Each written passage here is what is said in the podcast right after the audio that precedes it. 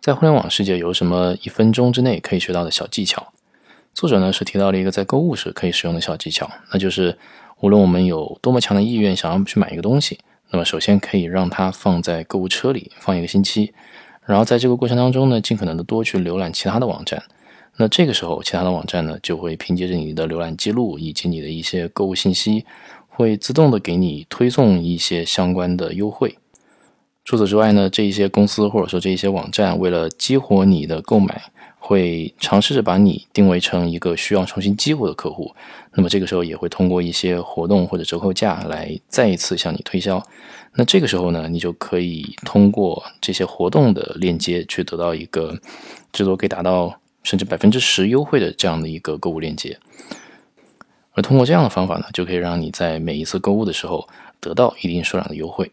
What are the internet hacks that we can learn in one minute? From Mike St. Laurent. Oh boy, do I ever have a good one. In only 30 seconds, you can learn how to get 10% off pretty much anything online. Ready? Good. If you ever want something for a pretty deep discount, then put the product or item you want in your cart. Then start the checkout and give them your email. But don't check out, this is important. Then go visit all their competitors' sites and do the same thing. The more, the better. Within a few days, your browsing experiences, especially Facebook, will be littered with these companies trying to retarget you. Everywhere you look, there will be advertising for the product you are looking to buy. Plus, all the ones that have your email will have sent cart abandonment emails to you with an attached discount. Even if you have 100% intention of buying something already, just put it in your basket and wait a week guarantees one of these companies will have a campaign in place to try to reactivate you as a customer. This is why you should do it with a few companies. Some offer deeper discounts than others. Remember, this is a waiting game.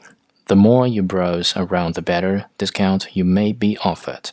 But be careful because if you wait too long, you will fall out of their target group and your discount may disappear. This also works for things that are not e commerce, like flights and hotels.